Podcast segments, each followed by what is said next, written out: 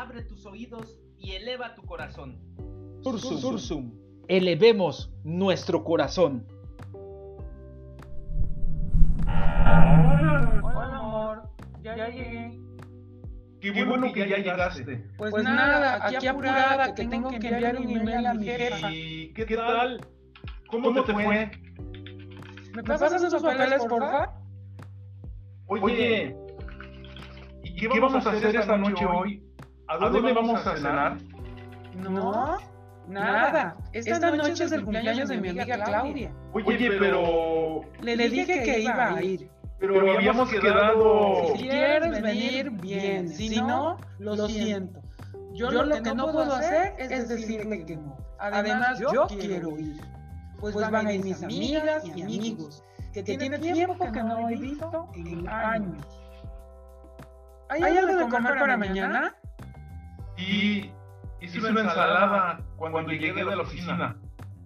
Qué bueno, porque mañana tengo un montón de trabajo y prefiero quedarme en casa porque con la videoconferencia importantísima que tenemos mañana se me ha complicado todo. Oye, pero entonces, ¿cenamos mañana? ¿O tienes trabajo o vas a ir de compras? No. Mañana comemos aquí porque vengo de la oficina y regreso después para allá. Bueno, pero mañana ¿sabes a qué horas llegarás para cenar juntos o qué onda? No, te dije que vengo a comer, a cenar no, porque viene la inauguración del antro que te dije que quería ir y pues yo pensé, pues vamos. Mm. Oye, es que, ¿qué voy a hacer encerrada en casa? Bueno, yo, decía porque... ¿Sabes qué? También, o sea, tengo derecho a salir. Hay que abrirse un poco, ¿no? Salir con los amigos. Tú también puedes salir con los tuyos. Yo qué sé. Bueno, bueno, bueno, es que yo quería pasar un rato contigo. Bueno, ¿qué, más quieres? Vivimos juntos, comemos juntos y pues, pues también debe haber un espacio para cada uno para hacer nuestras cosas, ¿no? Ok, Gracias. Bueno, no, me alejes porque ahorita estoy con el estrés y me voy a volver loca. Ok. Esta esposa ocupada, estresada, ensimismada, con su corazón centrado en su trabajo y en su ego, ha olvidado que hoy es el día del cumpleaños de su esposo. ¿Te ha pasado alguna vez? Sursum, elevemos nuestro corazón.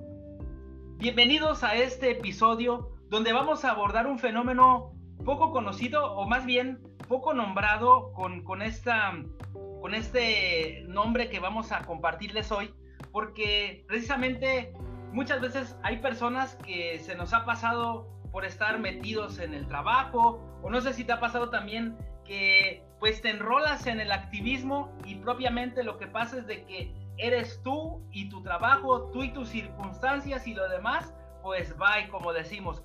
Y esto es algo que nos ha pasado y que tenemos muy presente en nuestros corazones. Y estamos haciendo referencia al egotismo. ¿Qué es el egotismo? Bueno, el egotismo es una mentira en acción, porque va a presuponer pues que los caprichos, que las pasiones, que los deseos instintivos de cada una de las personas que están ensimismadas, pues vayan encima incluso de sus, propias, de sus propios principios, de su propia ley moral, incluso de la misma fraternidad que tenga al lado con su equipo de trabajo, con sus amigos, con su familia, con su esposo, con su esposa, como lo acabamos de oír con estos, eh, con este matrimonio. Y bueno, hay incluso personas que están tan fuertemente ensimismadas y tan fuerte metidas en esta mentira en acción incluso tratan de someter todo lo que es su universo, todo lo que son sus decretos, todo lo que es incluso la voluntad del mismo Dios. Entonces este egotista podemos decir que es como un péndulo que quiere imponer siempre la voluntad, pero va a terminar siempre con el disgusto. Vamos a pensar como si fuera un niño mimado, aquel niño que todo le dan, todo desde chiquito están de que quiero y dame y ah, ah, ah, y ni siquiera hasta a veces habla para, que, para pedir las cosas y ahí van los papás desbordados para eso. Y entonces, este niño llega el momento en que se cansa de hacer lo que quiere y entonces en su subconsciente, en su interior, en su corazón, siempre tendrá esta frase o esta cuestión, tendré que hacer siempre lo que quiero. Y esto es algo que va a significar hacer siempre la propia voluntad. Y esta siempre, esta, esta voluntad tendrá que ser sometida a la voluntad de otros. O mejor dicho, esto va a significar que todas las personas que estén a su alrededor tengan que someterse a la voluntad del egotista. Como ves, Iris, esto del egotismo está bien cañón, ¿eh? Exacto. Fíjate que se da muchísimo en todas las relaciones humanas, de todo tipo, pero es muy común en parejas. Muchas veces hemos visto parejas que el egotista es uno de los dos miembros. Y bueno, por ejemplo, había un caso de, una esposa que le decía, mi amor, me acaban de dar una excelente noticia, me nombran gerente del año, me darán el reconocimiento en la cena de empleados de la empresa el próximo sábado. Tienes que ir muy guapo, ¿eh? Qué alegría me da compartir contigo momentos tan importantes de la, mi vida. Y cuál sorpresa para ella que la pareja le responde, pues no, no voy a poder. Quedé con mis amigos que veremos la final del fútbol en el bar ganó mi equipo favorito. Y por el estilo, Isaac. O sea, esto es el pan nuestro de cada día, sobre todo en las parejas. En el trabajo, de las secuencias, ay, para otro día mejor, ¿no? Tengo cosas más importantes, ya luego me están molestando, ¿no? Exacto, exacto. Y bueno, esto que hemos escuchado y que nos causa a lo mejor un poco de sarcasmo, de risa, pues es tan frecuente y tan cotidiano que entonces nos lleva a contemplar que esta persona egotista de primer plano es una persona descontenta de sí mismo, que incluso es capaz de golpearse instintivamente el pecho como para desalojar el mal instalado en su corazón.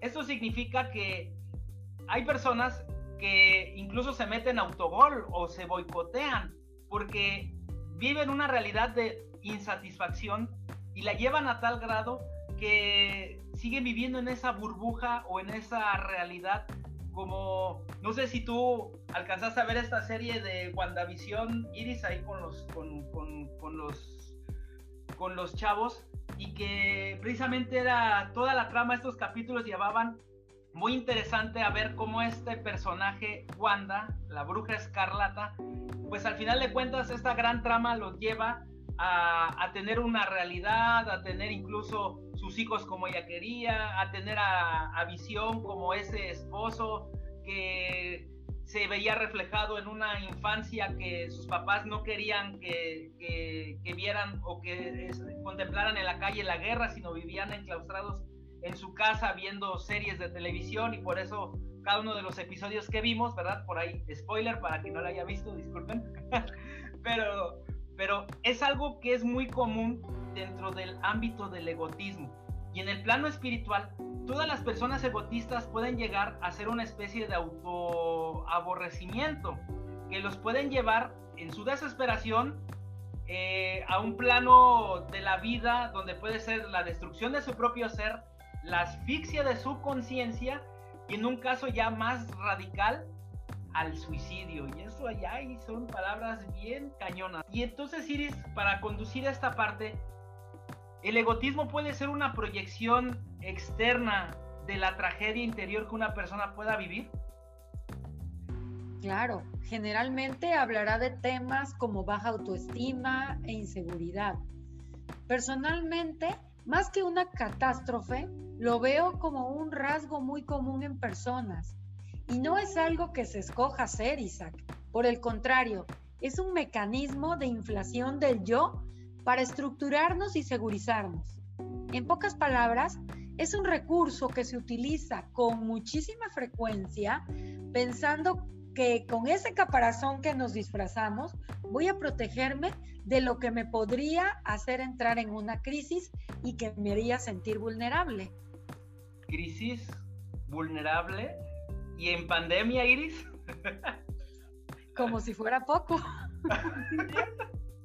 Oye, pues es creo que el pan de cada día, ¿verdad? Lo que vives ahí en, en terapia. Definitivamente, definitivamente esto, esto está potenciado en su máxima expresión todo. Y para cada uno de, de, los que nos escuchan, ¿verdad? Que amablemente nos han escrito, por ahí nos han mandado a nuestras redes sociales el, pues su opinión, ¿verdad? También su retroalimentación.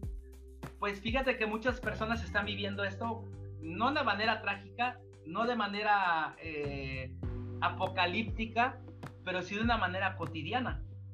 Y esto también es alarmante porque es una constante que están viviendo dentro de este egotismo, dentro de esta insatisfacción, todo esto, Iris. Pero bueno, ante esto, nosotros queremos darles una propuesta. ¿Cuál sería la propuesta ante este egotismo?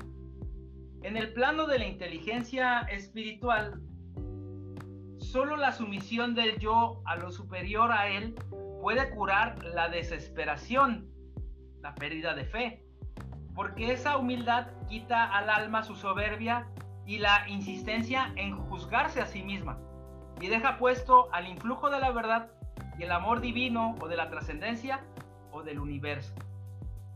Esto es en el plano de esta inteligencia espiritual, en el plano de nuestra interioridad. Pero también tenemos desde el plano de la ciencia, en el plano del arte, lo que nos comenta eh, qué es el egotismo y cómo puede ser también una propuesta para ir contrarrestando esta manera egotista de vivir. Iris. Bueno, antes que nada, no había, lo había comentado en los capítulos anteriores, pero me encantan. Me encanta la idea cómo estamos mezclando el tema espiritual con el tema psicológico. Yo creo que no están peleados y es un complemento. Y bueno, primero que nada, yo creo que como para propuesta es reconocer que lo tengo, reconocer que es un mecanismo que utilizo. Luego, despertar la necesidad en mí de cambiarlo por otros recursos más funcionales y que me hagan adaptarme de una mejor manera en, el mundo que vivo. Como tercer punto, podría, podría ser el buscar, si veo que mis recursos se quedan cortos y no puedo, entonces buscar ayuda en algunos casos para detectar con mucha precisión, Isaac, qué es lo que está causando esta situación. Recordemos que aquí el egotismo funciona como una consecuencia de algo. Y aquí está lo, interesante en un trabajo terapéutico, descubrir exactamente qué es lo que te llevó a agarrarte de esta situación y este mecanismo. Y por supuesto, bueno, van a salir los temas que ya mencionamos, como autoestima y seguridad, que son temas básicos que hay que trabajar en este, en este aspecto. Y definitivamente ahí es donde eh, empieza eh, como dice el dicho, como dicen por ahí las abuelitas, ahí la marrana retorció el rabo. ¿Por qué? Porque nadie da lo que no tiene. Creo que es un principio fundamental esto. Y si una persona no se conoce a sí mismo, si no ha llevado la primera pregunta fundamental, ¿quién soy yo? Si no tengo bien clara mi identidad, pues definitivamente es momento hoy de hacer una pausa de volver a escuchar este podcast y entonces hacer esta cuestión. Si esta praxis egotista la tengo yo o la voy descubriendo o sé de alguien, pues puede ser un gran consejo el que pueda volver a sus orígenes, que pueda encontrarse con su yo mismo, que tenga este encuentro con el fin de que pueda expandir este corazón, que en vez de eh, hacer una implosión, es decir, hacerlo hacia adentro, de contraerlo, que más bien lo expanda a fin de poder descubrir esa potencialidad.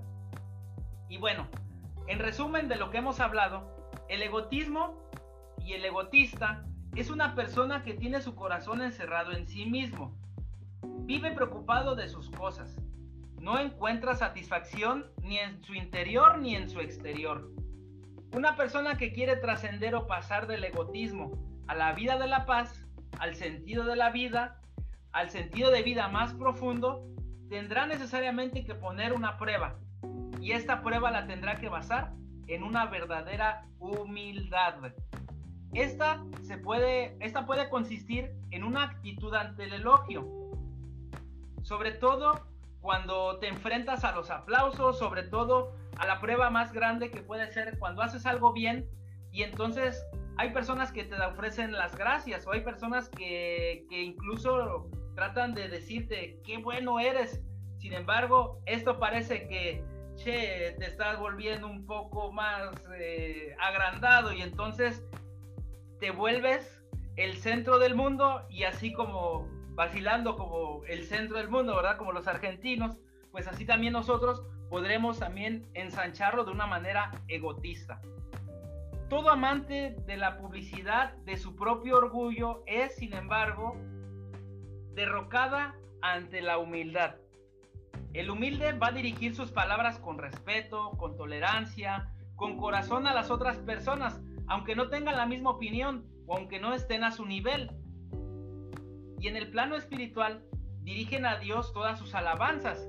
Y dentro de esta inteligencia espiritual, pues también no van a dirigir eh, sus decretos al universo, ¿verdad? De manera egotista, no nada más de eh, soy el mejor, yo merezco, yo merezco, yo merezco, yo merezco, y nada más es un merecer, sino también contemplando el camino de la alteridad, es decir, contemplando que si yo me voy a beneficiar, también podré beneficiar a otros, a manera de una cadena de favores, vamos a ponerlo así. Y en el plano emocional, Iris, ¿cómo podemos cerrar este programa? Pues qué importante es reconocer cuando caigo en la soberbia, cuando caigo en ese egotismo y nunca perder de vista que somos un todo y, y no olvidar jamás que somos una pequeña parte de ese todo, que además vivimos en interdependencia, Isa, con los demás, que no me basto a mí mismo como para conseguir una vida con un desarrollo integral y lograr la estabilidad en todos los sentidos. Entonces, ante todo este sentido, el odio y la desesperación son enfermedades a las que solo son eh, susceptibles los egotistas.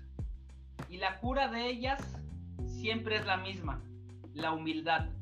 Esto significa amarnos a nosotros mismos, pero también tener que amar al otro, ser solidario con el otro implica sacar lo mejor de cada uno de nosotros, desde nuestros valores, desde nuestras entrañas, desde todo lo que tenemos, desde nuestra familia, todo ese, ese cimiento fundamental que tenemos, esos valores también incluso que pueden venir desde tu espiritualidad, desde tu manera en que tú estás viviendo tu religiosidad, o si no eres creyente, pues de los, pilares fundamentales que trae la nada, que trae eh, eh, ese ser que tú te estás acercando, pues definitivamente es aquel que te va a elevar tu corazón. Por tanto, este egotismo nos va a llevar de un camino directo hacia la humildad como una alternativa para poder elevar nuestro corazón. Iris, ¿qué nos puedes decir como una conclusión? pues que no nos dejemos impresionar, Isaac, por esas figuras públicas que vemos en las diversas redes, en diversos contextos, que muestran sus triunfos, sus logros y sus pertenencias e incluso sus vidas excéntricas al público y obtienen además la admiración de muchos seguidores. Fíjate, cada uno de nosotros tenemos una hermosa vida, pero que si bien no es perfecta, siempre se puede mejorar. Cada uno tenemos valores y motivaciones muy diferentes que nos dan satisfacciones y plenitud. Nuestros amores en la vida, esos afectos que entrañablemente llevamos con nosotros, son los grandes pilares que nos van a hacer crecer y desarrollarnos. Valemos por lo que somos y por lo que damos a los demás en el trayecto de la construcción de nuestra existencia y esta que sea la gran frase final, la construcción de nuestra existencia para que podamos elevar nuestro corazón. Ahora, Siris, ¿dónde podemos contactarte por ahí? Si alguien tiene alguna duda por ahí psicológica, quisiera tener un acompañamiento, por favor. Ay, será un placer, pues a través de, de mi correo, psicóloga iris2020 arroba gmail.com o en las redes sociales, en Facebook, Gimnasio Emocional, o en Instagram gimnasio guion bajo emocional. Y bueno, pues esto fue Sursum, elévate. Sursum, Sursum, elevemos nuestro corazón.